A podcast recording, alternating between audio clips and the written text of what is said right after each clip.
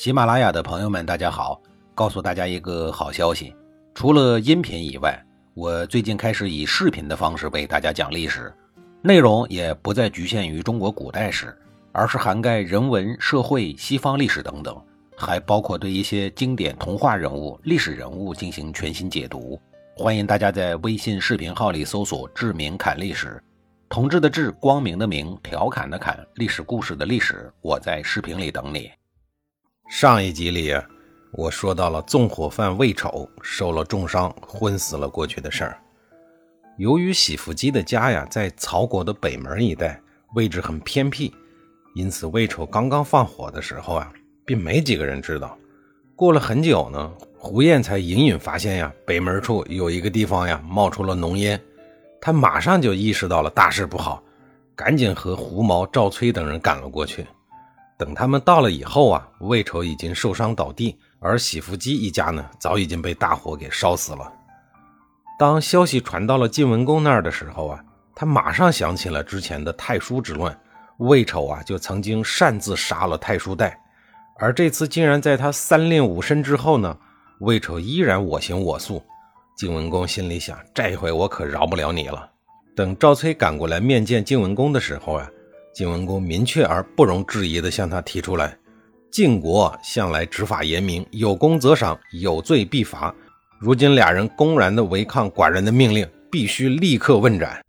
赵崔回答说：“呀，我建议将放火的罪名呀，全都放在颠杰的一个人身上，杀了他呀，以警示三军。魏丑呢，就定他一个失察之罪，降级处理，让他日后啊戴罪立功。”晋文公仍然不松口。说呀，我听说魏丑昨天晚上呢，胸部受了重伤，可能啊，他撑不了多久了。万一他因此而命归黄泉，倒不如让寡人亲手杀了他，以严肃军纪。赵崔见晋文公仍然不肯让步啊，只好自个儿退了一步，说：“既然这样，那我呢，代表主公去探望一番。如果真的像主公说的那样，就将他和颠杰一并杀头。”晋文公实在是拗不过赵崔呀，也只能点头答应。于是赵崔带着魏文平来到了魏丑家中。这个时候的魏丑啊，已经清醒了过来。听家人说晋文公派人来探病，魏丑面色紧张地说：“国君现在对我肯定是恨之入骨啊，哪儿还会派人来探病呢？分明是想来探视我的生死。你们呀，都给我镇定点，别露出马脚啊！”说完呀，魏丑让家人用棉布把他胸前的伤口啊紧紧地包裹了起来。然后强撑着，亲自走到门外去迎接赵崔。赵崔一看见魏丑，脸上带着关切的神情，问道：“国君特意命令我来看望将军，不知道将军伤势如何呀？”魏丑极力地表现出满不在乎的样子，用力地挥了挥手，并故意提高嗓门，用他一贯浑厚的腔调回答说：“呀，区区小伤，何劳国君挂念？麻烦您回去告诉国君，就说我这伤啊，已经没什么事了。”已经快好了。说完呀，他看见赵崔站在原地不动，知道赵崔这是不信任他。于是呢，他当着赵崔的面向前跳了三下，又向后跳了三下，举步从容，大气不喘。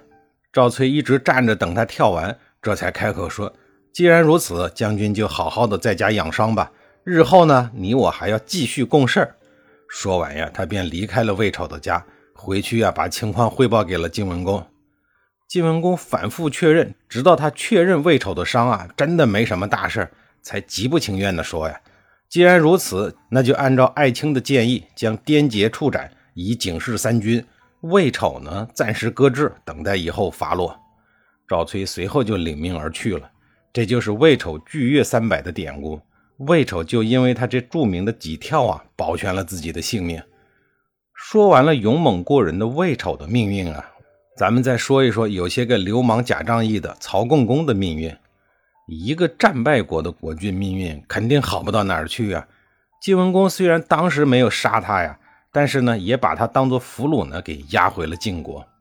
稍稍偏离了晋国的预想的是啊，曹国虽然战败了，国君也成了俘虏了，但是楚国呢，仍然没有从宋国撤兵的迹象。宋国于是又派人找晋文公说。我让你们救宋国，你们却把魏国、曹国两家给收拾了，这样不行啊！先轸接着出主意说呀，你们宋国派人去给齐国、秦国送去重礼，把这两个大国都拉进来，让这两个大国呢从中调停，楚国呀就可能退兵。如果楚国不听，齐、秦两国必然和我们一起出兵围攻楚国。我相信楚成王不会傻到跟所有的诸侯大国来对抗吧？令人遗憾的是啊，这回先轸啊又没有预测准。宋国虽然供奉了很多的钱财给齐、秦两国，请他们出面，但是楚军呢没有退回南方，而是在伺机行动。面对这个局面，晋国怎么办呢？只能上啊！于是啊，晋楚双方共同演绎的城濮大战一触即发。在讲述晋楚两国正式交战之前呀，还要再说一说重耳流浪的事儿。他的这个流浪故事啊，实在是太丰富了，绕都绕不开。重耳在曹国、魏国、郑国等地流浪的时候呀，发生了各种稀奇古怪的事儿。等他流浪至倒数第二站的楚国时，倒是正常了一些。楚成王呀，热情地招待了他。闲谈中啊，楚成王就问他：“你将来如果回到了晋国当国君？”如何来酬谢我呢？重耳诚实的说道：“像金银财宝、绫罗绸缎、山珍海味这些个东西呀，你们楚国呢全都有。如果我真的能返回晋国做了国君，又如果我们两国不信要打仗的话呀，那我就退避你三舍。这就是著名的成语‘退避三舍’的来源。后来呢，重耳在秦国的帮助下，果然回到了晋国，当上了国君，是为晋文公。”再说双方打仗的事儿啊，楚国的主帅程德臣，也就是子玉，心想啊，既然我楚国的小弟曹国、魏国已经被你搞定了，鲁国呢也见风使舵的跑的没影了，那我还傻傻的围住宋国有什么意思呀？难道等着你背后给我开黑枪啊？既然一场恶战不可避免，那咱们双方呀就正式的摆摆手腕吧。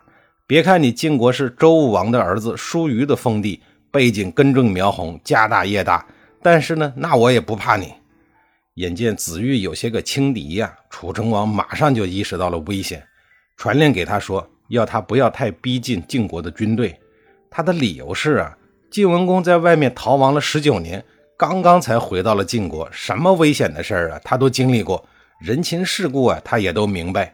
他当国君呀，是天意所决定的，像这样的人呀，是不能和他打仗的。他再三的告诫子玉啊，要知难而退。可是心高气傲的子玉，他根本听不进去呀，偏要和晋国好好的干一仗，一个劲儿的派人向楚成王求战，说呀，我不敢说一定要立功，只是想堵一堵那些个说闲话人的嘴。楚成王听了，虽然不大高兴啊，但是呢，还是给了他部队。那么心高气傲的子玉，能搞定冉冉升起的新霸主晋国吗？下一集里啊，我再给您讲述。